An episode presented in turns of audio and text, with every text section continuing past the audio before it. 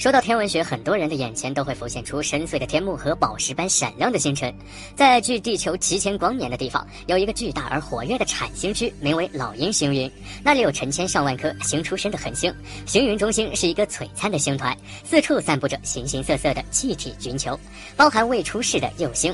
就在这个神奇的星云中，在一群刚刚降生不久的巨星身旁，赫然矗立着鼎鼎有名的创世之柱。哈勃太空望远镜在1995至2015年间为创世之柱拍摄了许多照片。1995年的哈勃望远镜拍摄的照片已经拥有了丰富的细节，让人叹为观止。而20年的跟踪观测积累，更为天文学家提供了广泛和深入的研究材料。2015年公布的照片中，既包含可见光，又包含红外数据，照片的视野更为宽广。光谱分析表明，那里存在着许多重。元素尤为有趣的是，对比一九九五年的照片后，我们可以发现这些创世之柱正在悄悄地发生着变化。二十年时间对于宇宙来说微不足道，但这些变化却清晰可见。在照片中，我们可以发现云柱顶端的气体结构发生了改变。在这二十年间，深埋在云柱内的幼星向外抛出了一条长达一千亿公里的喷流，这个长度相当于地球和太阳间距离的一千倍。喷流移动的速度可达每秒两百公里。星的照片包含了红外数据，它能穿透迷雾，发现隐藏在其中的幼星，